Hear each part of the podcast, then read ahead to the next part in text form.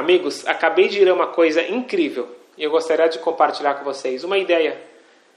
Todos sabemos que 17 de Tammuz, dia de jejum, é o dia que marca quando os romanos eles destruíram as muralhas de Jerusalém, 69 DC, culminando 21 dias depois com a destruição do templo. E por isso que nós temos essas três semanas de luto nacional devido a esse período que começa com a destruição da muralha e eles acabam destruindo o templo no dia 9 de Av.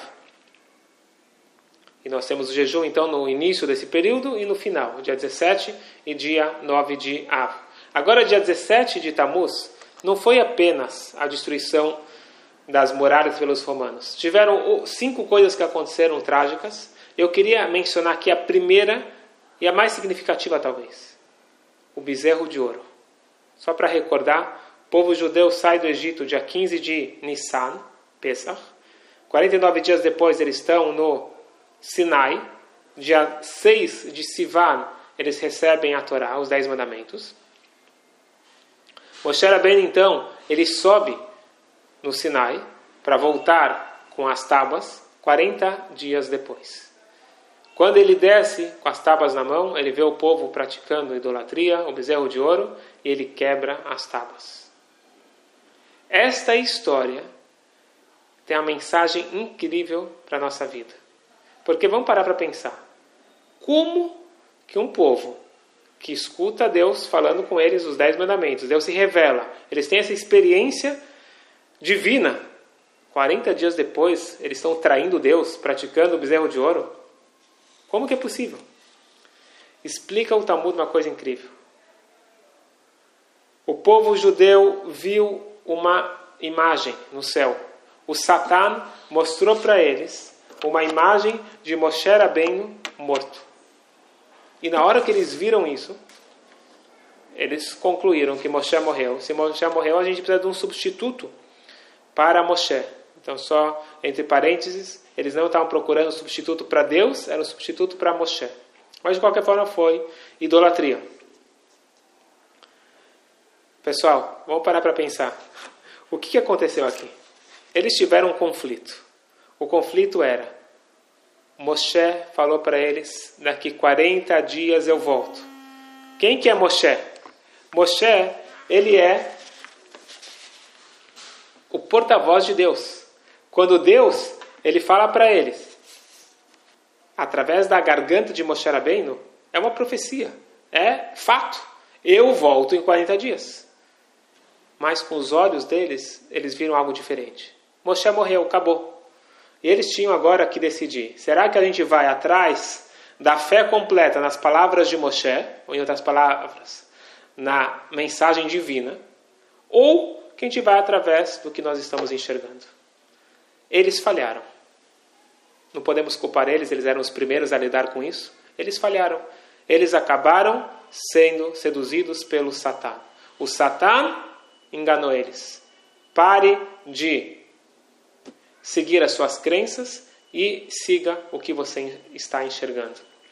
Quantas vezes na nossa vida nós não passamos por esta situação, por esse dilema?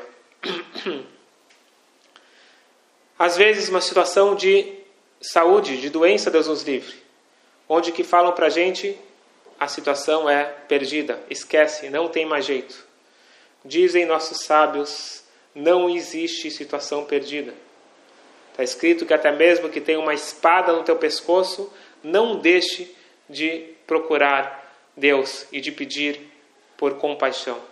E não só isso. Está escrito no Talmud em Megillah. Baruch Israel. Deus ele não traz uma praga, não traz uma doença, a não ser que antes ele traga a cura. Como que nós lidamos então com uma mensagem negativa, com um fato negativo?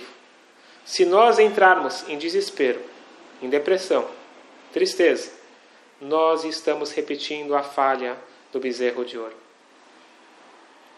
Nós estamos seguindo apenas o que é o lógico, o visível, o que o mundo fala que é fato. Mas se por outro lado nós fortificarmos a nossa fé, a nossa confiança em Hashem, que tudo que Deus fala é verdade. E tudo que nossos sábios falaram no Talmud e em outros lugares é verdade. E lá está escrito que existe uma cura para todos os casos. Portanto, nós vamos seguir firmes, com certeza absoluta, aí sim nós vamos estar passando no teste. Nós precisamos ter alegria, nós precisamos ter confiança.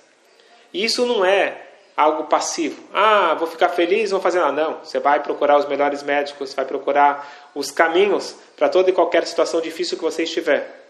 Só que a alegria e a confiança faz parte do esforço, não é algo passivo, é algo ativo. Alegria e confiança faz parte do caminho. Exemplo, para cura, todos nós sabemos que a fé, a alegria, a confiança em Deus, isso ajuda na cura como que o grande Maimônides, ele foi o maior sábio de todos, os, o maior médico de todos os tempos que nosso povo teve. O que, que ele escreve nos seus livros? Que ele viu vários e vários pacientes curando de situações graves somente pelo fato deles estarem felizes. Essas são as palavras do Maimônides. A alegria trouxe a cura.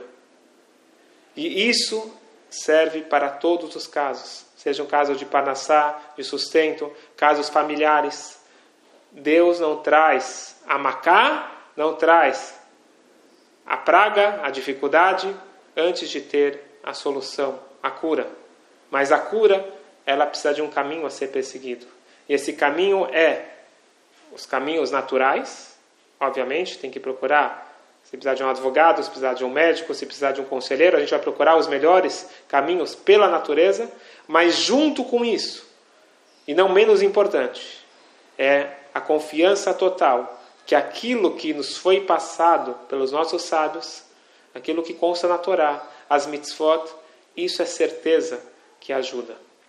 Esta é a nossa fé, que deve prevalecer mesmo quando os nossos olhos físicos enxergam diferente. E no momento que nós seguimos isso, nós passamos no teste. Nós não vamos estar escutando o Satan e nós não vamos estar recorrendo na falha do bezerro de ouro. Que nós possamos ter muita alegria, muita força, muita confiança em Deus, muita fé e que possamos merecer ter todos os resultados que nós esperamos da melhor forma possível. Amém, ve amém.